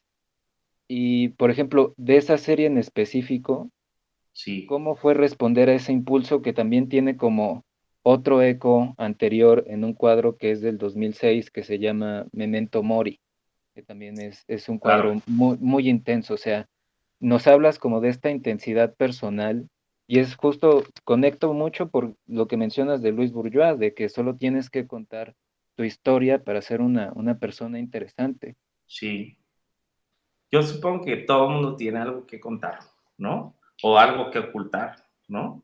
Y aunque no lo cuentes, pues ahí está, ¿no? Pero esta serie, esta serie de la que hablas, eh, eh cuando llega el verano, sin duda es una serie súper importante para mí. Eh, la referencia como más rápida fue el, el, antecedente, fue los retratos que hice de mi abuela, ¿no? Que pues eran unos retratos que pues yo a mi abuela siempre la vi enferma y entonces yo pensando como que en esta responsabilidad de siempre contar sobre las cosas que me pasan o las cosas que veo, o la continuidad, o sea, nuestros espacios, nuestra, o sea, nuestra casa, etcétera, pues me pareció atractivo, ¿no? Pintar a la abuela sin ningún tipo de sensacionalismo, pero al final eran tan poderosas las imágenes que tenían que ser pintadas. Y la pinté. Y mi mamá se enojó, o sea, a mi mamá no le pareció nada gracioso que de pronto tuviera un retrato de mi abuela agonizando ahí en una cama, ¿no? Que ahora, por cierto, es, es la pintura que se va a exhibir este, como un exvoto al lado de, de la obra de Bustos, ¿no? Eh, X, bueno, ese, ese era un, una referencia, ¿no? Pero bueno, quedó ese antecedente. Y luego, años después, murió mi mamá, ¿no? Y entonces se transformó en todo lo contrario. O sea, yo, o sea, pues al final, pues con mi abuela lo viví de otra manera. Yo tampoco nunca entendí por qué le pudo haber afectado a mi mamá los cuadros o lo que sea. Pero cuando me tocó a mí vivirlo directamente con mi mamá, me parecía eh, la cosa más triste del mundo, ¿no? O sea, eh, el tener que ir a desempacar su ropa y clasificar sus objetos y reencontrarte con todas estas cosas en donde se detuvo el tiempo para ella, ¿no? Entonces, yo decidí ponerle a esta serie cuando llegue el verano, un poco por eso, porque parece que nos pasamos la vida pensando que en el futuro nos va a ir bien, o en el futuro vamos a ser felices, o en el futuro va a suceder esto, o no sé, ¿no? Pero nadie tiene la vida comprada y se puede tener la vida de un día para otro. Entonces, este, esta ilusión de cuando llegue el verano, ¿no? Probablemente nunca va a llegar el verano para ti, ¿no? Eh, y eso es lo que quise eh, retratar. Hacer un retrato de mi mamá a través de sus objetos eh, en el momento en el que el tiempo se detuvo para ella. Y el pretexto ideal para hacer la serie era Morandi, porque Morandi justamente es mi pintor favorito, ¿no? Eh, Morandi es eh, el pintor del silencio y la contemplación y de la nostalgia y pues, se pueden decir muchísimas cosas, ¿no? Es muy poético, es muy sutil, es muy pictórico, es muy personal, ¿no? Y es muy conmovedor que él haya pasado toda su vida prácticamente encerrado en un cuarto en Bolonia, ¿no? Pintando los mismos objetos una y otra vez y haciendo composiciones increíbles, ¿no? Es increíble entender a Morandi y, verlo, ¿no? Entonces, fue la manera en la que encontré eh, abordar este tema, porque yo clasificaba esto, o sea, yo abría una caja, o sea, un closet lo que sea, y no sé, veía un suéter y me ponía a llorar, o sea, ¿qué decía? O sea, ¿no? Creo que de los objetos más difíciles que, que encontré y que por ahí debo de tener, porque ¿qué haces? O sea, ¿los tiras? No sé, pero yo tengo un cepillo eh, de pelo, ¿no? O sea, y pues tiene pelo, ¿no? O sea, es como la única cosa orgánica que tengo de mi mamá. O sea, pues las cenizas por ahí están, pero ese objeto lo tengo. Entonces, por ahí encontré una cita de Roland Barthes, ¿no? Hablando de los objetos, en donde habla eh, de que de un momento a otro una cosa que este, muy poética y muy hermosa, de pronto se vuelve completamente terrorífica, ¿no? Y abrumadora y desoladora, ¿no? O sea, digo, lo estoy parafraseando, pero básicamente era, era así, ¿no? ¿Qué voy a hacer con estos objetos? Pues los voy a pintar. ¿Y de qué manera los voy a pintar? Pues como Morandi. Y entonces prescindí de la fotografía, ¿no? Porque ahora sí no había ninguna objeción de parte del objeto en, en modelar. Ahí estaban para mí, ¿no? Y podía a lo mejor también controlar la luz y luego tuve eh, suerte porque eh, tenía un Fonca con ese proyecto y entonces utilicé ese dinero para Italia y entonces estuve justamente en el estudio de Morandi y vi la colección del museo y estuve en su estudio y vi los objetos y, o sea, pude, pude acercarme un poco, o sea, darme ese lujo de verlo en vivo porque de verdad Morandi sí se tiene que ver en vivo, o sea, los libros dicen una cosa, pero es muy emocionante, ¿no? Y como consecuencia de esa serie, o sea, creo que, o sea, la serie fue buena para eso. Yo tenía dos tutores este, para esa beca. La verdad no me, no me fue muy bien, o sea, eh, porque no me fue muy bien con ellos, pero me fue muy bien para mí, o sea, y eso es algo de lo que me siento súper orgulloso. la verdad es que tenía un tutor súper estúpido. O sea, Víctor Guadalajara decía cosas como de, oye, ¿por qué estás pintando mal? Y yo decía, pues, o sea, ¿qué es pintar mal? ¿No? No, pues es que tú siempre has pintado muy bien, ¿no? Así, por eso te dimos la beca, ¿no? Yo nunca he estado pintando mejor que nunca, o sea, estoy pintando con el mayor compromiso que he tenido en mi vida, con la serie más personal que he hecho. Creo que esto es lo más importante, o sea, si tú no lo ves, es que ¿no? Pero bueno, o sea, me gusta mencionarlo porque de verdad, eh, o sea, no es él, o sea, sino o sea, era como defender exactamente lo que yo estaba haciendo, o sea, lo que yo estaba haciendo en ese momento era súper importante, ¿no?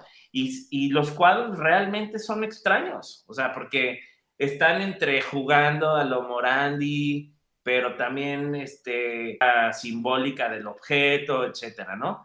Y esa serie la concluí, bien que mal, hice un conjunto y después, como conclusión, unos meses después, hice un cuadro que yo creo que es el cuadro que más me hace llorar de todos los que he hecho y es el que tengo de como de perfil en mi Instagram, que es un cuadro que se llama Encuentro. Sí. Eh, sí lo conoces, Jonathan, no sé si te acuerdas de, ese cuadro, pero... Sí, sí, sí. Pues básicamente, si se los describo, es, eh, pues es un autorretrato en donde es una vista desde arriba, en donde puse los zapatos de mi mamá enfrente de mis pies. Mis pies no tienen, no tienen este, zapatos. O sea, yo estoy descalzo, estoy en pijama, ¿no? Y hay dos maneras de pintar, o sea, la parte mía, o sea, mis pies están un poco hasta exagerados como en el color, ¿no? Están muy vivos, por decirlo así, o sea, los rosas son mucho más intensos, los colores, etcétera, un, poco para exagerar que hay ahí carne y que, que está vivo y que circula la sangre, etcétera, ¿no? Y luego con una pincelada mucho más fina y con una paleta mucho más nostálgica y mucho más cuidada, están pintados enfrente de esos pies los zapatos de mi mamá, ¿no? Aquí el asunto más triste es la ausencia, ¿no? O sea, no hay un cuerpo que esté llenando esos zapatos, ¿no? Y, y sin embargo, por ejemplo, está mi cuerpo que genera una sombra que ahí está pintada, ¿no?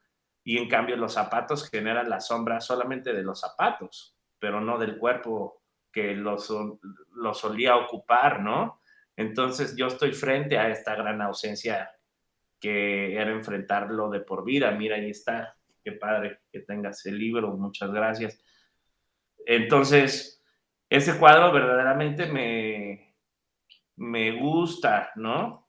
Este, es muy triste, pero qué bueno que lo hice, ¿no?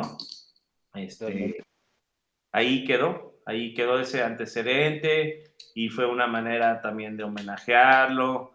Eh, me, me, tenía mucho de referencia, por ejemplo, a Roland Barthes, ¿no? Para este proyecto, no solo Morandi. Roland Barthes va y viene en mi vida, o sea, me encanta, ¿no? Y, este, y ni siquiera lo entiendo, o sea, es un tipo súper profundo, pero en estas cosas, ¿no? Por ejemplo, pues tiene un diario sobre la muerte de su madre, ¿no? Eh, que inmediatamente llegó a mis manos cuando yo estaba también en este duelo. Y luego eh, también este libro que es muy conocido, que es un ensayo sobre fotografía, que se llama La cámara lúcida. Al final se trata eh, de, de, recrear un, retrato sobre la madre de Roland Barthes a través de una colección de fotografías que parece que no, no tendrían que ver, ¿no? Pero creo que esa es una búsqueda, ¿no? Eh, el personaje ahí de la madre es muy fuerte, ¿no? O del padre, o de, los padres, para, o sea, eso nos marca, este, y por qué no ponerlo, ¿no? Este, y te soy súper honesto, son ideas súper sencillas y son cuadros muy, muy chiquitos, ¿no? O sea, son muy, o sea, son, son ideas muy, muy, muy sencillas, pero que también eh, se apoyan mucho de ser universales, porque yo estoy hablando, aunque esté hablando de mi historia, pues es una historia universal, ¿no? O sea, probablemente alguien se va a poder identificar con eso, ¿no? Eh, y luego tampoco no, no soy mucho de, de dar explicaciones en las cédulas, ¿no?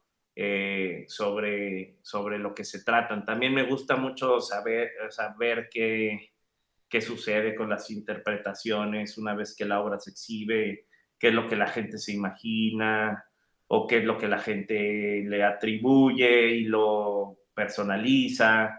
No sé, me ha tocado a mí a veces estar al lado de, o sea, en exposiciones mías, como me pongo ahí como espectador también y me pongo a escuchar a ver lo que dicen, ¿no?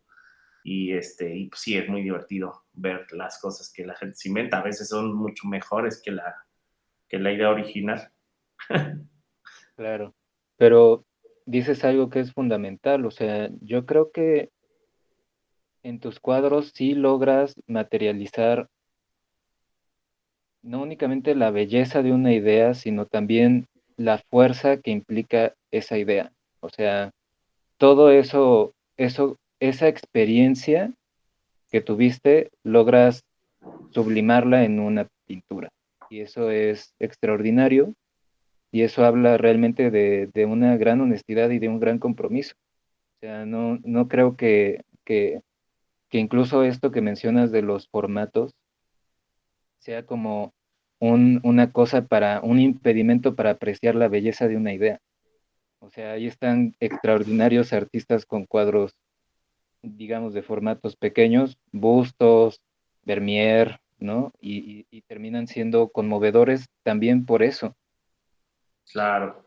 Sí, no, nunca, nunca he sentido que el formato haya sido un, una condicionante, ¿no? Este, tampoco ha sido una estrategia, porque probablemente alguien dice, no, pues es que tú pintas así para que se te reconozca como, hay los formatos chicos o lo que sea.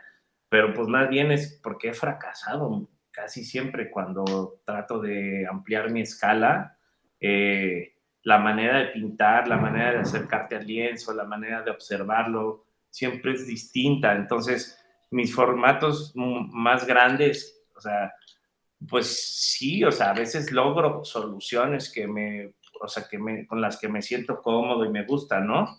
Pero creo que luego regreso despavorido otra vez a, mis, a mis formatitos, ¿no? Y, no le veo, no le veo mayor este problema con eso. Este, no sé, dependiendo, ¿no? O sea, también creo que cada obra te pide eh, una solución, ¿no?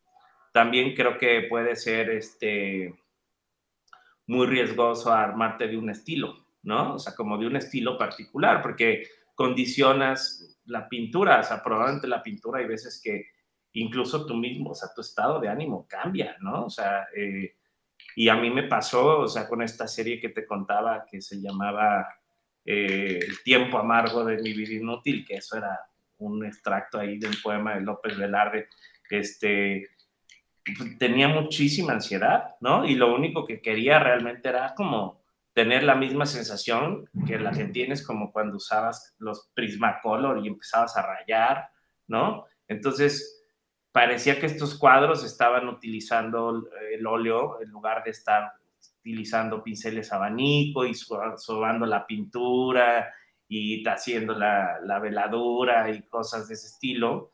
Parecía que aquí lo que estaba haciendo era violentarlo en cada raya. Entonces, por ejemplo, retomé el dibujo, es la primera vez que no hice el dibujo, por ejemplo, con lápiz sobre lienzo, sino lo hice directamente con el óleo, de manera que dibujaba y entonces eh, dibujaba ya con el óleo y la pintura muchas veces no cubría ese dibujo, ¿no? O sea, se quedaban partes del dibujo expuestas, partes de la tela expuestas también en crudo.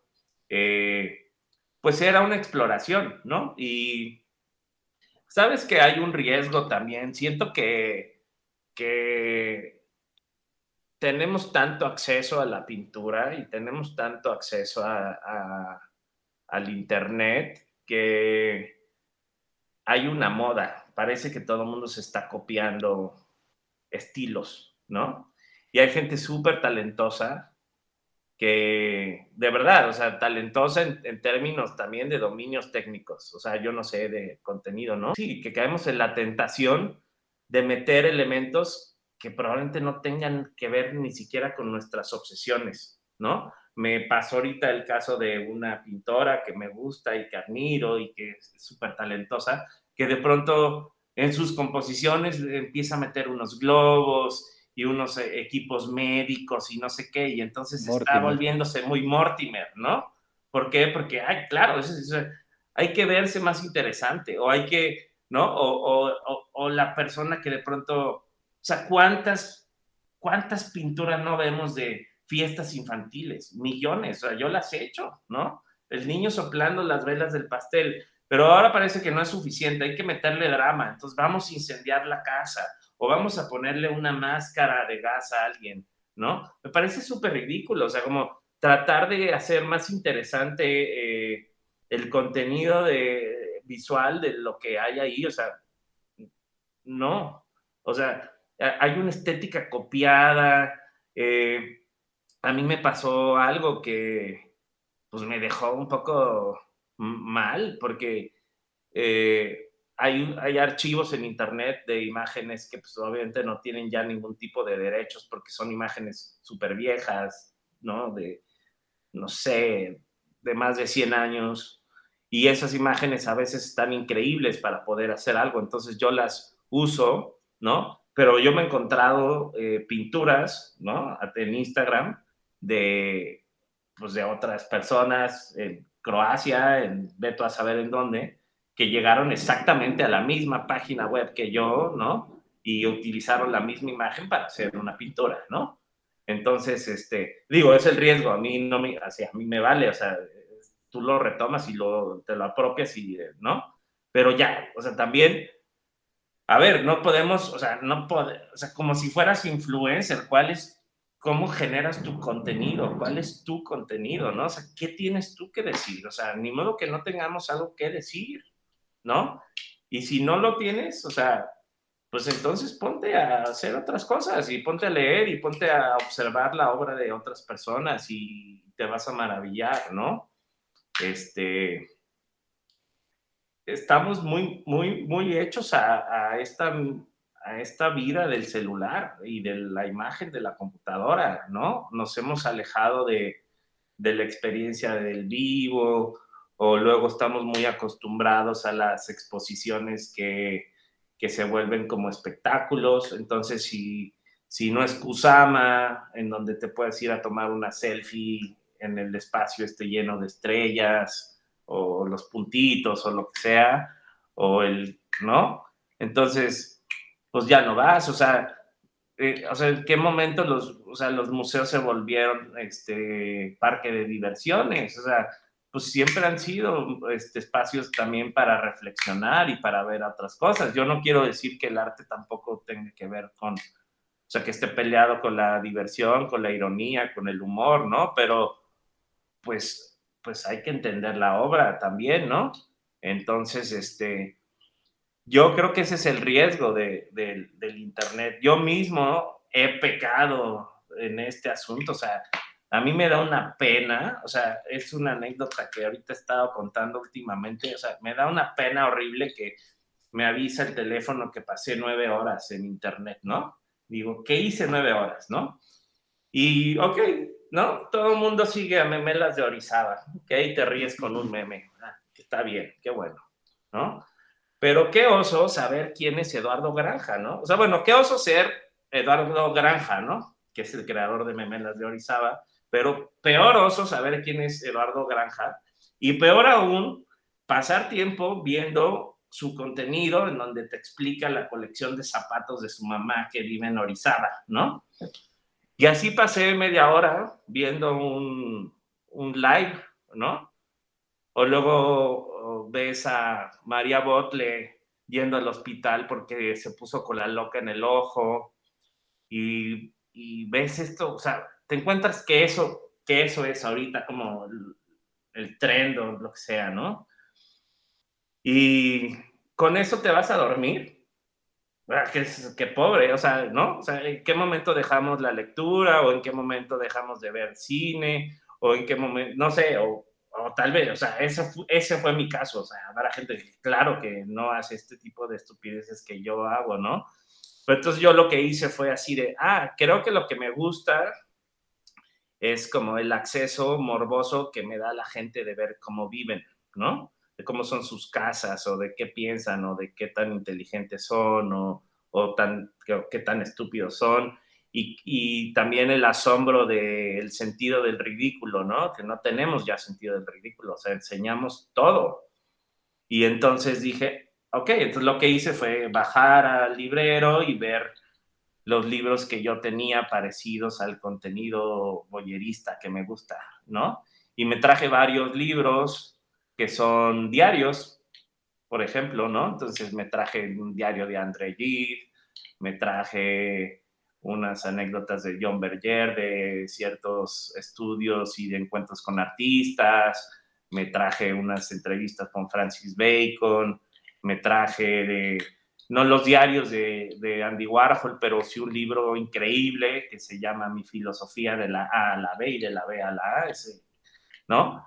Y o sea, de verdad, así fue increíble porque está lleno justamente de este verdadero contenido, pero de gente increíblemente mucho más interesante que, que la chava que se pegó la cola, el ojo con cola loca, ¿no? O sea, digo, me estoy viendo mala onda, pero es que, o sea, hay que cambiar nuestros hábitos, hay que ver pintura, o sea, a mí me interesa Britney también, ¿no? Este pero eso es lo que consumimos, o sea, cómo nos gustaba el espectáculo de ver cómo se destruía Amy Winehouse, o sea, es horrible, ¿no? Eso es lo que consumimos, ¿no? Somos súper mala onda. Eh, Hablábamos un poco, Rafa, este, eh, con Gonzalo también, de esta cuestión como del artista y el repertorio que tiene, o sea, de toda esta vorágine de cosas que consume y cómo al final eso termina afectando en su pues en su en su en su contenido digamos eh, hay, hay, una cosa ahí que, yo quisiera preguntarte ahorita que hablas y que estás como bordeando la, idea de encontrar como la voz propia. Eh, ¿tú, ¿tú, qué opinas acerca de, todo esto eh, y cómo, cómo determinan, por ejemplo, estos recursos que tú nos mencionas, por ejemplo, todos estos libros que encontraste, que te has leído, versus todo lo, lo, anecdótico, eh, caótico que es las redes sociales, digamos. Eh, o sea, esto cómo condiciona, si es que lo hace, tu voz propia. Pues es que, o sea, cada quien hace lo que puede, ¿no? Eh, pero creo que lo más admirable y lo más, de verdad, lo más admirable es cuando encuentras a una persona que tiene una obsesión por algo, ¿no? Por lo que sea, pero que le obsesione de tal manera que se transforme en su, en su vida, ¿no? O sea, yo estoy mucho, mucho más conmovido, obviamente, por una amiga que se levanta todos los días a las 5 de la mañana para ir a su rancho a ordeñar unas ovejas y hacer unos quesos increíbles, o mi otro amigo que está también súper obsesionado y ansioso por generar un vino que sea único, ¿no? Y entonces investiga y ha cambiado su vida 360 grados y se transforma en, en sus procesos y transforma su vida, y, ¿no? Eso me gusta muchísimo, ¿no? O sea, no estamos peleados con eso, ¿no? O sea, y se puede, o sea, tú puedes, o sea, tú eres, tú tienes el, o sea, no es de suerte, es de decisiones, ¿no? Y como artista, la verdad es que yo apelo más a, ok, pues no, no es de suerte, es de trabajo, o sea, es de trabajo y es de obsesión y es de echar a perder, ¿no? Y luego hay grandes personas que se quejan de, de es que las becas todas están así como es una mafia, ¿no? Este, el Fonca solo se lo dan a, a los favoritos de siempre y, y, no es cierto. O sea, yo he sido jurado de becas, de, becas, o sea, yo he visto cómo hay veces que que no hay ni siquiera propuestas y que el presupuesto que, que, está dado a veces se tiene que, o sea, si no se lo das a un proyecto se pierde, porque es un, es un dinero que ya se va a dar. Entonces terminas becando proyectos que son súper pobres, ¿no? Pero pues son los que hay, ¿no? Porque luego la gente no aplica, ¿no? O sea, no, no lo sé, digo, esa ha sido mi experiencia, ¿no? Pero, pero la verdad es que es eso, o sea, es como, sea, hay que tener un, un, un, trabajo que te respalde. O sea, ¿cuál es tu carta de presentación? Tu trabajo. O sea, tú puedes aventarte un choro increíble de cinco horas y hacer una plática y, ¿no? Pero si a la, o sea, si a la mera hora tu, tu trabajo, ¿no? Es una basura, pues ¿de qué te sirvió tu discurso? Entonces mejor te vuelves teórico. No, no, no, no lo sé, ¿no? Te lo digo, o sea, yo, yo a veces que he pensado así como, ¿qué, qué haría si no, si no pinto?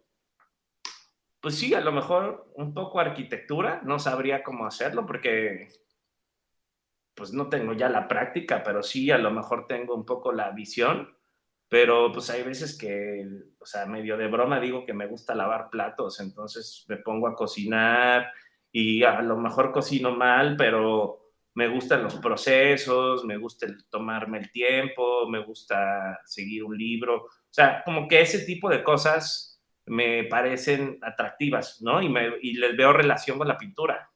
Este, ha sido también un poco tomar un break de ciertas cosas, ¿no? Eh, digo, anecdóticamente, por ejemplo, te puedo contar varias cosas, pero eh, con Teresa Margolles, ¿no? Este, ha habido, no sé, oportunidad de acompañarla a la morgue en dos ocasiones, ¿no?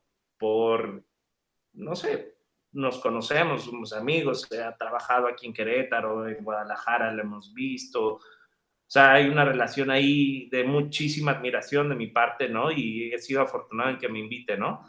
Pero las dos veces que, que he ido a la morgue con ella, han sucedido cosas que a la mera hora no se puede entrar, ¿no? Eh, no llegó el doctor o X, ¿no? Y yo siento un alivio, así de, qué bueno, o sea, qué bueno, porque realmente estoy aterrado, no quería ir, o sea, sí voy porque voy con ella, ¿no? Pero, o sea, como que todos estos temas que vemos como, no sé, que parece como muy familiar, porque tú ves una serie en donde matan a 50 personas en un segundo, ¿no? Y estás muy acostumbrado a esa violencia, pero no la quieres cerca de ti, ¿no? La quieres bajo los medios, escritos, la televisión, o no sé, ¿no? pero pues bueno, pues aquí nos podemos ir a Celaya, yo vivo en Querétaro y aquí a media hora es una zona de guerra, ¿no? Este, no sé, esos discursos de violencia me parecen así como la gente que empieza a incendiar sus cuadros, o sea, ¿por qué? ¿No? A mí me gusta mucho, por ejemplo, la pintura de Daniel Lezama, ¿no? O sea, bueno, la,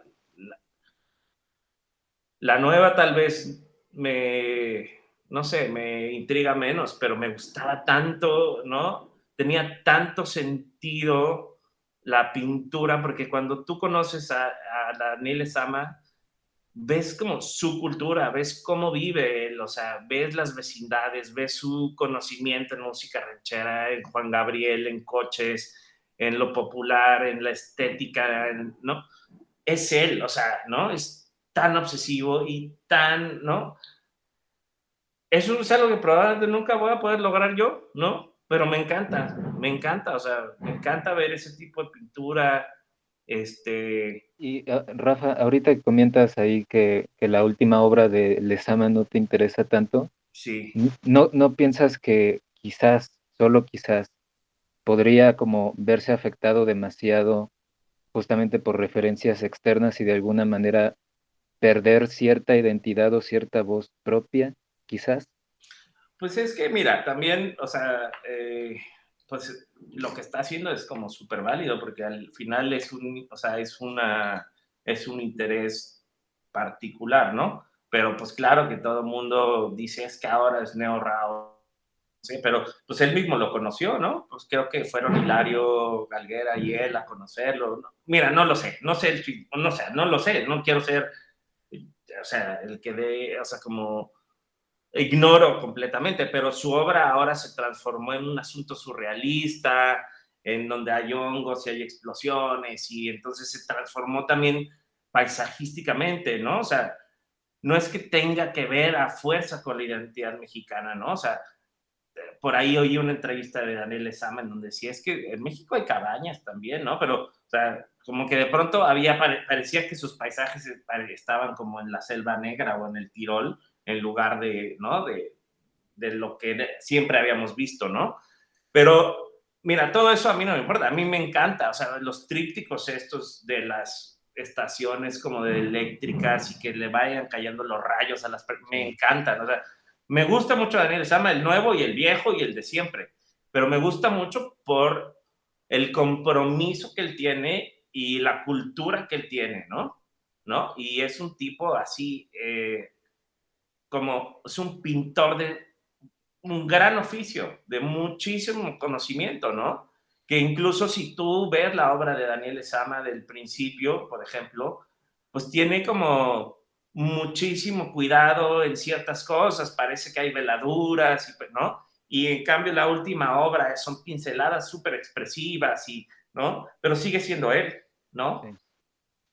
Eh, ese es por mencionarte uno de los muchos ejemplos de gente que me gusta, ¿no? O sea, Marta Pacheco me encanta, ¿no? Ishai Husitman me fascina. Este, digo eso en, en, en, pintura, en cine, o sea, digo, mexicanos, pues obviamente regadas, este, Amate Escalante, me gusta muchísimo.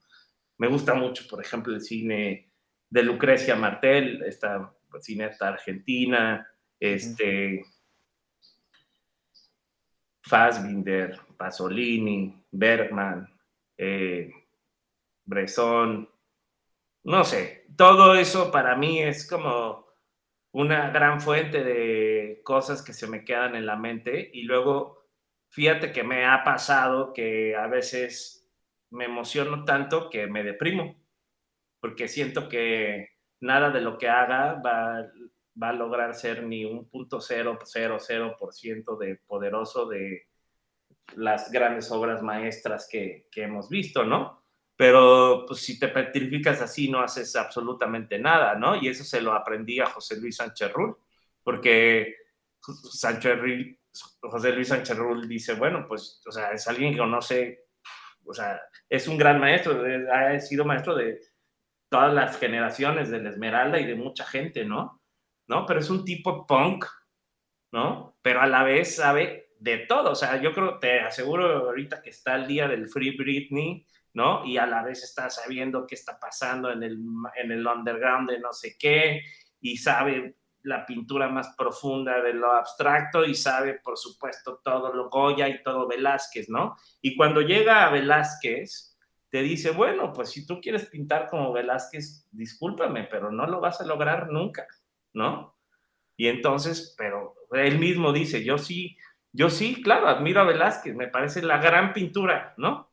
Pero yo no puedo pintar como Velázquez, pero sí puedo pintar como Robert Crumb o como el que hacía Linda Linda, o no sé, eso está por ahí en una entrevista, véanla en Vimeo, ¿no? Este, sí.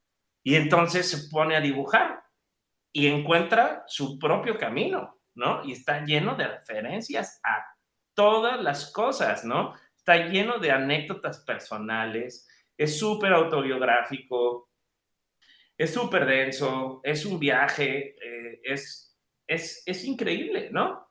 Entonces, pues si alguien con el conocimiento y, el, o sea, y la curiosidad que tiene José Luis Sancharrul se petrificara, pues o sea, nosotros que somos bastante mortales no, no haríamos nada, ¿no? O sea, entonces, bueno, pues hay que, hay que hacerlo, hay que buscar nuestro camino, ¿no? Nuestro, sí, nuestro propio carácter, ¿no? Este, también traigo de moda un mini discursito porque ahora veo este como término de la generación woke. No sé si por ahí le suena, ¿no? Pero pues es esta gente que, o sea, bueno, esta generación de jóvenes en donde parece que todo mundo tiene que estar enterado de todos los temas, ¿no? absolutamente de todos. Y entonces estar súper clavados en el feminismo y qué son los micromachismos y en, en, la, en la ecología y en la ética ecológica y en la política y en el aborto, y, o sea, en todos los temas, absolutamente todos, ¿no? Y me parece muy bien, o sea, pues qué bueno que ya despertaron, somos la, es la generación woke, ¿no? Pero luego veo como que si no sería más importante eh, lograr entenderse a uno mismo primero o tratar de amar la vida antes de abrazar todas estas causas que la gente quiere, ¿no? Y vamos a usar la bicicleta y, no sé, y me parece una locura, ¿no? O sea, yo no puedo porque, o sea, acabo de ir a un Oxxo y me dieron una bolsa de plástico y me dio mucha emoción Así que ya me dieron, volvieron las bolsas de plástico, ya, o sea, nos merecemos la extinción pues, de una vez, ¿no? No sé. Está increíble eso, Rafa. Y créeme, eh, eh, uno lo piensa de repente muy seguido, eso de que merecemos la, la extinción. Rafa, ya para, para ir cerrando la entrevista, ¿te gustaría decir cualquier otra cosa, o sea, esta, esta última pregunta en realidad no es, es como la antipregunta. O sea, es como cualquier cosa que yo no haya cubierto con mis preguntas o cualquier declaración, por más random que sea, por más eh, el sinsentido mayor, o sea, lo que quieras decir que no se haya cubierto para cerrar la entrevista. Sí, eh, bueno, o sea, o sea, realmente perdónenme porque yo hablo mucho y, parece que, no sé, como que me suelto, y, pero a mí me emociona mucho que, que me hayas invitado a, hablar contigo, ¿no? Pero yo creo que algo que me gustaría decir es como que tratemos de, de, de, o sea, que si estamos en esto de la pintura, o sea, yo mismo, eh, o sea, sí, o sea, si nos dedicamos a esto, tratemos de realmente de, detenernos a, a, ver qué es lo que tenemos que decir, ¿no? Y, probablemente, aunque nos, nos interese estar informados, este, tratemos de quitarle mucha energía a las modas, o depositar mucha, hay gente que deposita muchísima energía en, tratar de que los inviten a una galería o, ¿no? O que entre en algún, o sea, o caerle bien a un curador, o ese tipo de cosas que probablemente suenan muy difíciles, ¿no? O sea, o porque, pues, porque desgraciadamente, o sea, vivir del arte es muy difícil, ¿no? O sea, y, o sea, yo soy afortunado, ¿no? Pero pues hay muchas personas que realmente, o sea, tienes que tener otro trabajo, ¿no? Y entonces el otro trabajo, pues hace que tengas lana como para poder comprarte tiempo para pintar, ¿no? Entonces, es muy, si eres afortunado de dedicarte a esto o valiente de dedicarte a esto porque te obsesiona, pues dedícate a esto. O sea, no le, no le gastes tu energía en caerle bien a Víctor Palacios o a, por decirte un nombre, o sea, un curador X, ¿no?